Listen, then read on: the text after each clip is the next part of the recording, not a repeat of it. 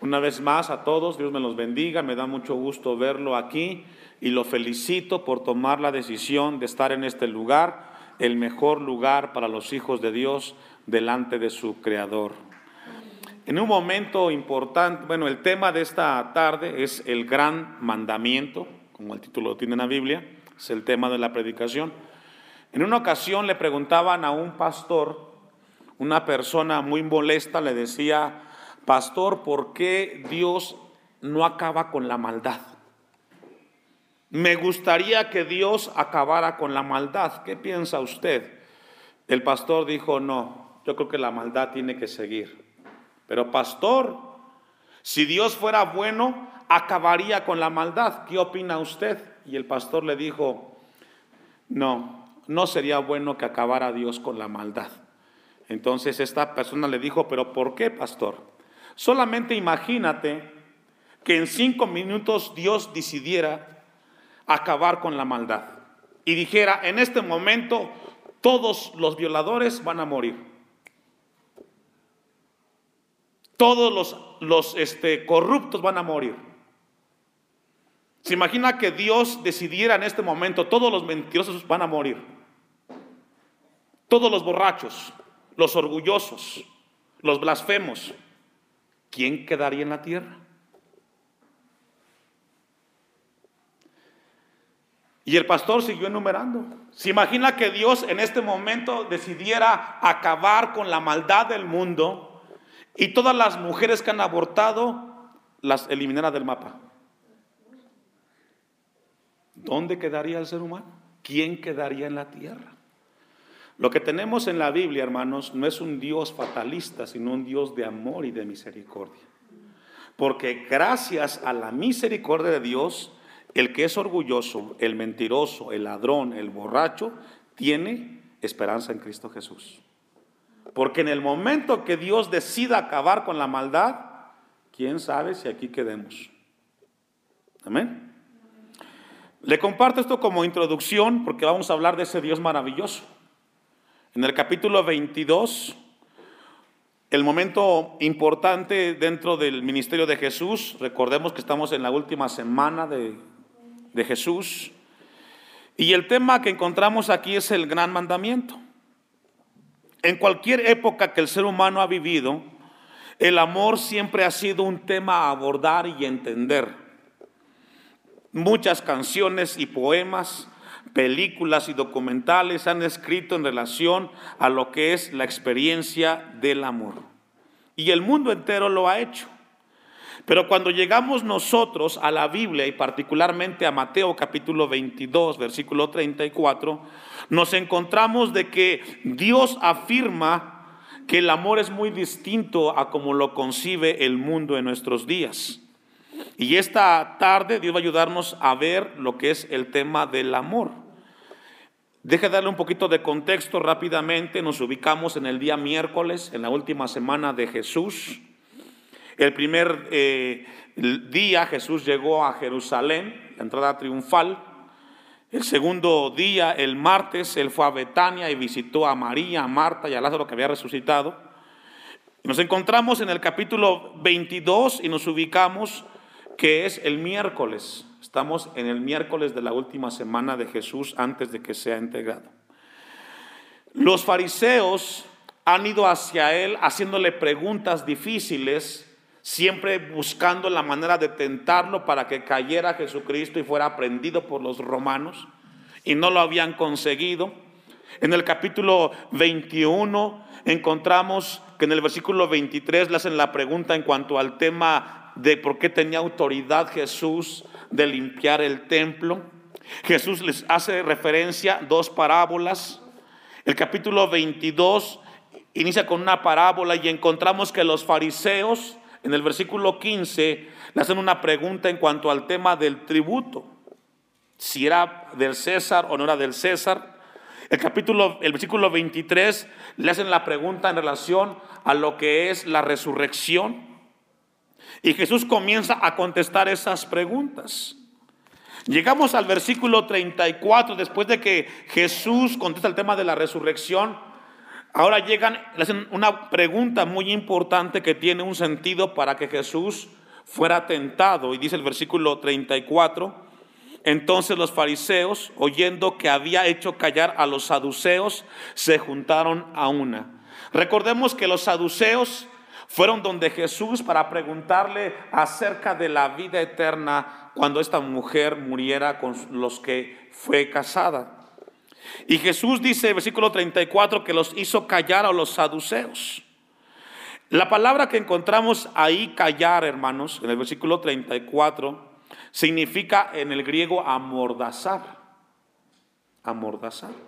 Lo que Jesús hizo con los fariseos, con los saduceos, es que literalmente les amordazó. No los dejó otra elección, los cayó con las respuestas que él les fue dando. Esta palabra callar que encontramos ahí, que es amordazar, Jesús la empleó en Marcos 1.25 cuando echó fuera a los demonios. Es la misma palabra, no lo vamos a leer, pero está ahí como dato, en Marcos 1.25. También en Marcos 4:39, cuando calla y enmudece al mar, eh, hace referencia al mismo término, los amordazó. No les dio otra opción, los cayó con las respuestas que Él les dio. Versículo 35 de Mateo 22. Y uno de ellos, intérprete de la ley, la palabra es nomicos, que nos habla de un experto en la ley mosaica. No era cualquier persona la que vino de Jesús en Mateo 22, 35. Esa palabra intérprete significa un experto en derecho. Era alguien que sabía lo que estaba preguntando. En ese momento, hermanos, el intérprete fue donde Jesús y según el texto 35 fue con la intención de tentarlo, con la pregunta que le hizo. Y la pregunta que le hace es en el versículo 36, Maestro, ¿cuál es el gran, cuál es el gran mandamiento en la ley? Recordemos que para Israel el hombre más importante lo fue, lo es, ha sido Moisés. Es considerado como un referente, como un héroe para los judíos. Moisés históricamente ha sido el hombre más importante para los judíos. Fue el hombre que según nos narra en el Pentateuco que tuvo un momento de hablar cara a cara con su Dios y fue considerado amigo de Dios. Obviamente para los judíos Moisés era la persona más importante y Jesús lo sabía. Un rabino de nombre Joseph ben Jalafa dijo lo siguiente en el siglo segundo después de Cristo. Dios llama a Moisés fiel en toda su casa. Y por lo tanto, ubicamos a Moisés más alto que los mismos ángeles ministradores. Moisés representa el lugar más alto frente a la cultura judía. Y en Mateo 23, 2, adelantando en el capítulo que sigue, como dato, dice, en la cátedra de Moisés se sientan los escribas y los fariseos. Ubicar ese lugar de Moisés en la cátedra ubica a los judíos en la autoridad máxima. Pero a Jesús, cuando vino a esta tierra, en Mateo 5, 17 dice que Él no vino a abrogar la ley, sino que vino a cumplirla. Entonces encontramos que Jesús, cuando le hacen la pregunta acerca de la ley, querían llevarlo a la encrucijada y decir, ¿qué opinas tú en cuanto al gran mandamiento? Ya que Moisés en un momento habló en cuanto al tema. El gran mandamiento era algo importante para la cultura judía. Déjeme darle un dato en lo que usted va buscando un pasaje en el cual Jesús les hace referencia y es Deuteronomio capítulo 6, versículo 5. Vaya buscando en su Biblia, Deuteronomio capítulo 6, versículo 5. En el contexto de los judíos, los mandamientos era algo histórico importante para los judíos. Según los judíos, afirman que hay 613 leyes separadas, porque después de que Dios le entrega los 10 mandamientos a Moisés, dice que ellos tuvieron que agregar 613 eh, mandamientos más. Y según los judíos, escuche esto, es muy importante, ellos dividieron esos 613 mandamientos más en dos partes. A unos le llamaron leyes divinas, livianas, perdón, y otras leyes pesadas. Las leyes livianas eran opcionales. Las leyes pesadas eran vinculantes y tenían un peso sobre los judíos. Por eso Jesús en Mateo 23, 4 les dijo a los fariseos, porque atan cargas pesadas y difíciles de llevar y las ponen sobre los hombros de los hombres, pero ellos ni con un dedo quieren moverlas. Lo que Jesús les dice a los fariseos en Mateo 23, 4 es de que los judíos establecieron leyes por encima de lo que Dios le dejó a Moisés. A Jesús le hacen la pregunta, ¿cuál era el gran mandamiento? Y Jesús contestó en Mateo 22, 37, el equivalente a lo que yo le pedí que buscara Deuteronomio capítulo 6, versículo 5. Amarás al Señor tu Dios con todo tu corazón y con toda tu alma y con toda tu mente. En Marcos dice que es con todas las fuerzas. Marcos agrega las fuerzas. Y lo que Jesús contestó es lo que hace referencia al pasaje de Deuteronomio capítulo 6, versículo 5, y llamarás a Jehová tu Dios de todo tu corazón y de toda tu alma y con todas tus fuerzas.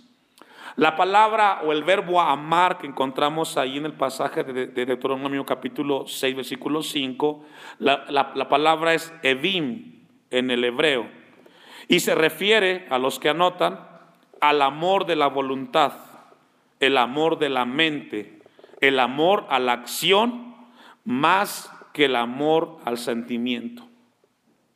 Cuando encontramos en Deuteronomio capítulo 6, versículo 5, el verbo amar, nos habla de un amor que tiene compromiso, que tiene dedicación y que es importante 100%. Eso es muy diferente a lo que encontramos en el griego, que nos habla que el amor está dividido en fileos, en eros y en ágape. Lo que encontramos en el pasaje que le hemos leído es que es un amor con compromiso. Y vamos a abordarlo. Solamente como dato, Marcos 12:30 agrega con todas sus fuerzas. Dice lo que leímos en el primer capítulo 6, versículo 5, y llamarás a Jehová tu Dios con todo tu, ¿qué hermanos? Con todo tu corazón. Aquí algo muy importante. Cada una de las áreas el pasaje los divide, no son las tres juntas. Cada uno tiene un enfoque importante y diferente en la palabra de Dios. Primero le dice que tiene que amarlo con todo qué? Su corazón. Vaya buscando Proverbios 4:23. Proverbios 4:23. Vamos a ver lo que es el corazón. Cuando la Biblia habla acerca del corazón, o para los eh, hebreos, o para los judíos, el corazón representa el centro de la identidad de una persona.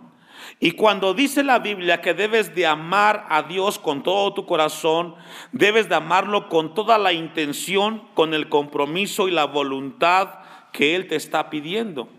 Dice Proverbios 4:23, sobre toda la cosa guardada, guarda, ¿qué dice hermanos? Porque según dicen los judíos que el corazón controla toda la vida del ser humano. Por eso cuando dice el mandamiento que tenemos que con todo el corazón, nos habla que debe de ser con todo el intelecto, con todos los pensamientos, con todas las palabras y con todas las acciones. Eso es todo el corazón. Cuando pide el mandamiento con todo el corazón, nos habla de hacerlo con nuestros pensamientos, con nuestras palabras y con nuestras acciones. También agrega, perdón, la palabra alma, con toda nuestra alma. Según la Biblia, el alma nos habla del centro de las emociones. En Mateo 26, 38 dice que Jesús les contestó que su alma se entristeció.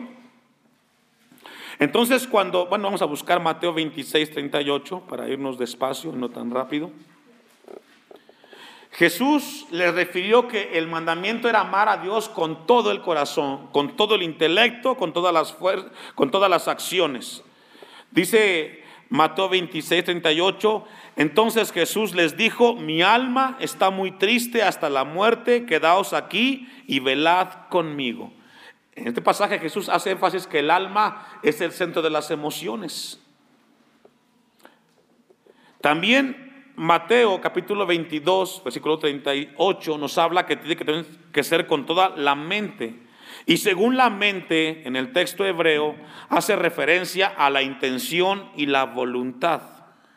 Pero también la mente, según el texto, hace referencia al propósito que debe de haber en la gente. Y cuando le hacen la pregunta a Jesús, ¿cuál es el grande mandamiento? Él contestó y dijo, amarás al Señor con todo tu corazón, con toda tu alma y con toda tu, ¿qué hermanos? Con toda tu mente. Lo que Jesús estaba diciendo ahí, si tú tienes que amar a Dios, tienes que amarlo realmente con todo lo que tú tienes.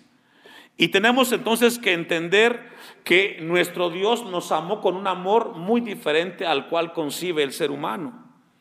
Dios nos amó a cada uno de nosotros con un amor integral, un amor el cual dio lo más que tenía y que era Jesucristo mismo.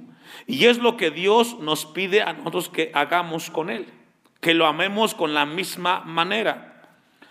Dice Santiago capítulo 2, versículo 19, que tenemos que amarlo a Dios con todas nuestras fuerzas. Mateo 23, 13, vamos a ir a ese pasaje. Mateo 23, 13, encontramos que los fariseos nunca amaron a Dios con toda la mente, con toda el alma y con todo el corazón. Nunca lo hicieron. Jesús en Mateo 23, 13 en adelante hasta el 29, encontramos que los fariseos siempre fueron hipócritas en cuanto a buscar a Dios. Solamente lo amaron con apariencia, pero nunca lo amaron de verdad. Nunca lo amaron con sus, con sus palabras, nunca lo amaron con su voluntad, mucho menos obedecieron a Dios. Dice Mateo 23, 13, mas hay de vosotros, escribas y fariseos, ¿cómo les llamó? Hipócritas. Porque cerráis el reino de los cielos delante de los hombres, pues ni entráis vosotros ni dejáis entrar a los que están entrando. Cuando la palabra habla de alguien hipócrita, habla a una, a una persona que no ama a Dios con todo su corazón, ni con su alma, ni con su mente, ni con su fuerza. Jesús los calificó así. En el 14, en el 15, en el 23, en el 25 y en el 29 les calificó como hipócritas, porque nunca amaron a Dios como debían amarlo. Y eso, hermanos, sigue pasando el día de hoy. No amamos a Dios con todas nuestras fuerzas. Ahora, ¿qué tipo de amor es el amor que Dios nos amó para poder corresponder nosotros?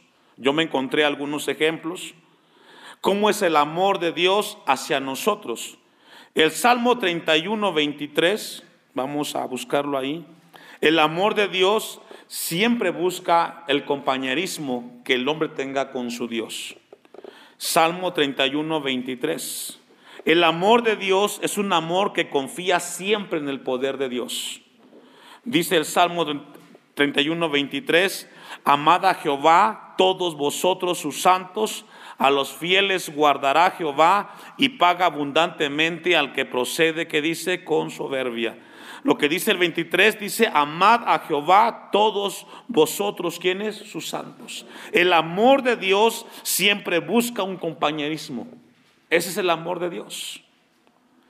El Salmo 119, 165 dice, mucha paz tienen los que aman tu ley y no hay para ellos tropiezo. Vamos a buscarlo.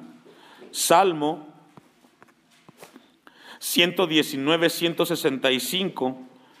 El amor de Dios es un amor que asegura la paz del alma, dice el Salmo 119, 165. Mucha paz tienen los que aman tu ley y no hay para ellos tropiezo.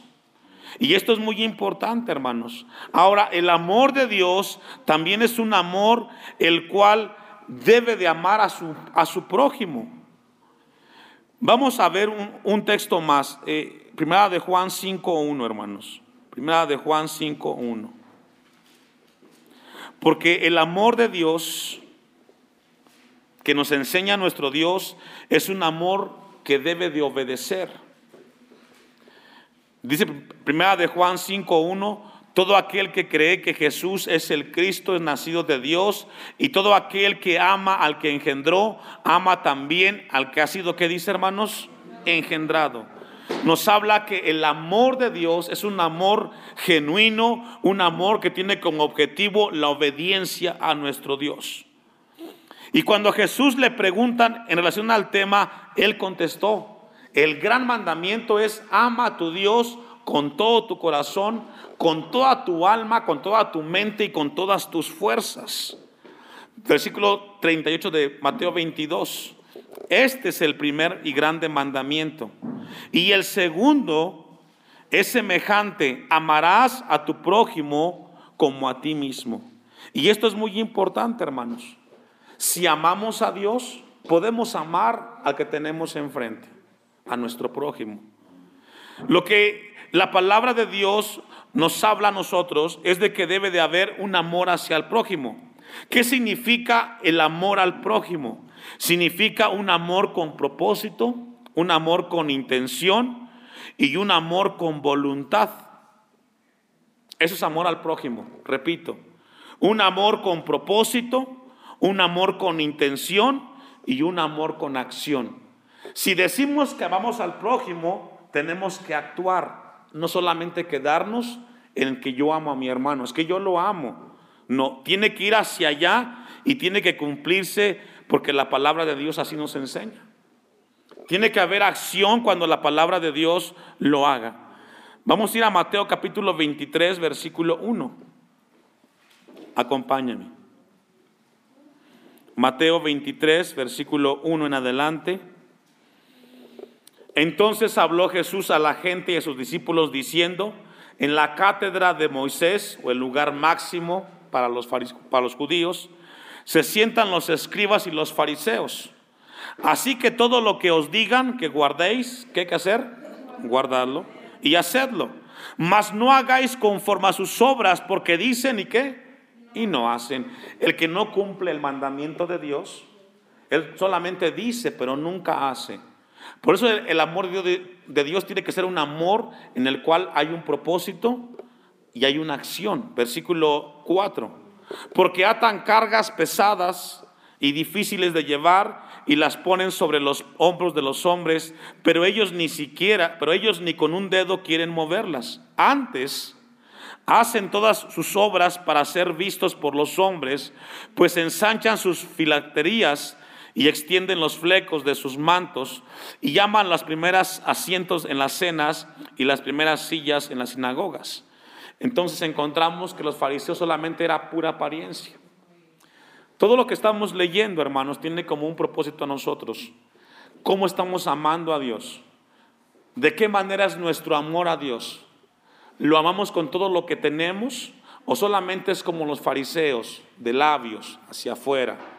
Porque el amor de Dios tiene un propósito. Y es que también tenemos que amar a nuestro prójimo como a nosotros mismos. Jesús les contesta a los fariseos y les dice, esa es la manera como tienes que amar a Dios. También tienes que amar a tu prójimo.